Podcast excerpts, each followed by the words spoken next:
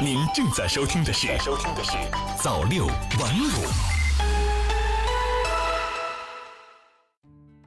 新华社北京六月十日电，民航局日前发布的海南自由贸易港试点开放第七航权实施方案提出，在海南自由贸易港分阶段、分步骤试点开放第七航权。民航局政策法规司司长严明池十日表示，在自由贸易港的战略定位下，高水平航权开放政策对海南民航业和海南经济社会发展的战略作用更加凸显。第七航权又被称为完全第三国运输权，指某国或地区的航空公司完全在其本国或地区领域以外经营独立的航线，在境外两国或地区间有载运客货的权利。如德国汉莎航空承运英国伦敦至法国巴黎的航线，在海南试点开放第七航权，意味着海南的部分国际航线开放给了境外航司运营。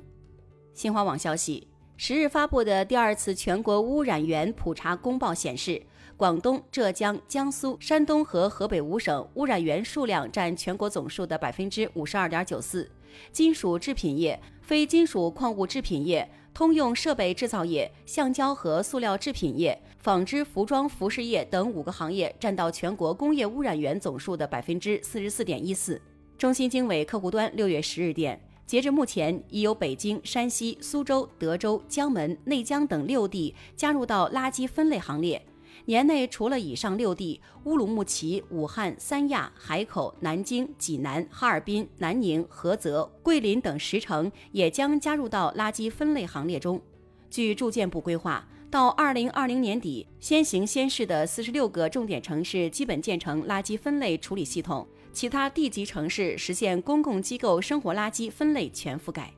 新华网消息，记者十日从湖南省湘西土家族苗族自治州保靖县应急管理局获悉，十日保靖县突降大到暴雨，强降雨致多处山洪爆发，出现泥石流、滑坡等地质灾害，共造成六人遇难、一人失踪、三人受伤，损毁房屋六栋。目前，伤者救治工作仍在紧张进行。遇难者家属安抚等善后已积极开展。新华网消息，受新一轮强降雨影响，广东、广西、江西、贵州多地发生山体滑坡、泥石流、城市内涝等灾害，武警部队紧急投入兵力协助地方抗击洪涝灾害。自六月七日以来，共转移受困群众两千五百余名，搬运物资五十余吨，清理道路四十余公里。中新社北京六月十日电。六月以来，中国南方地区发生入汛以来最强降雨，局部地区发生严重洪涝灾害，多地农作物受灾。那么，南方持续强降雨会刺激农产品价格上涨吗？对此，中国社会科学院农村发展研究所研究员李国祥在接受中新社记者采访时表示，对水稻生产总体影响不大，对蔬菜作物生长影响较大。南方受灾地区蔬菜价格短期内可能升高。此外，暴雨还可能影响畜牧产品运输，短期推高价格。新华社长沙六月十日电，记者从湖南高院十日召开的新闻发布会上获悉，湖南高院近日出台指导意见，从四个方面提出十四项举措，要求全省法院为扎实做好“六稳”工作，全面落实“六保”任务，提供司法服务和保障。其中，对个别单位拒绝招录、无故辞退湖北籍劳动者等就业歧视行为，湖南高院要求坚决依法纠正，切实维护劳动者公平就业权利。新华社天津六月十日电，天津市规划和自然资源局九日印发《天津市陆生野生动物禁猎期通告》，重新划定陆生野生动物禁猎期，自二零二零年六月十日至二零二五年六月九日，天津市行政区域范围内禁猎。新华网消息，近日有媒体报道，山东冠县人陈秋元高考落榜十六年后，报考成人教育学校填报信息时，才发现被冒名顶替上了山东理工大学。十日，中国冠县官方微博通报，责成县纪委监委、县公安局、县教育和体育局成立联合调查组，对此事开展调查，相关调查处理结果将及时向社会公布。新华网消息。近日，江西师范大学科学技术学院一学生爆料称，该校食堂卫生堪忧，收费高，饭菜里混有烟头、头发，甚至还有苍蝇、蝌蚪和小青蛙。该学生称，学校不让点外卖，学生必须在食堂吃。该院基建管理处工作人员承认，确实存在爆料图片反映的问题，表示学校已在处理此事，会进行相应处罚整改。新华社香港六月十日电，香港证监会十日公布，其行政总裁欧达里再度获委任为国际证券事务监察委员会组织新一届理事会主席。特区政府财政司司长陈茂波表示，此次委任是对香港国际金融中心地位及香港在全球的重要角色的肯定。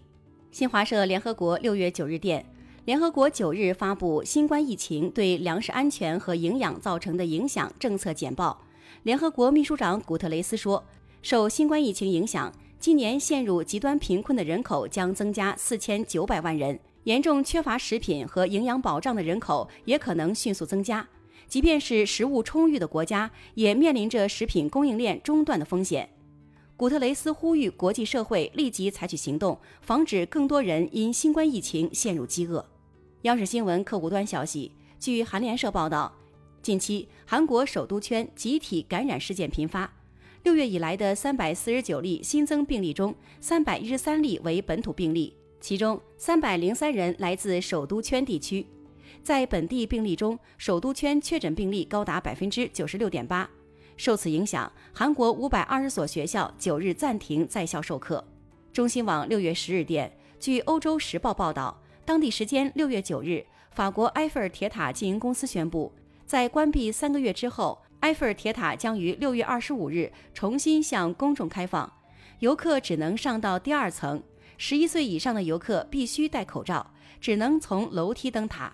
另外，铁塔周围长方形广场上的游客人数和登上铁塔的游客人数将受到限制。顶层暂不开放，游客需从东柱的楼梯登塔，从西柱的楼梯下到地面。环球时报消息，虽然新冠肺炎疫情还未结束，但是欧洲和亚洲许多国家算是已经熬过了疫情最难的时刻，逐渐解除封锁。据德国《明镜周刊》九日报道，由于担心第二波疫情来袭，许多欧洲人在政府宣布解封后选择远离公共交通，骑车上班。多国政府也通过各种促进政策推动自行车热，这被称为后疫情时代的自行车潮。新华媒体创意工厂诚意出品。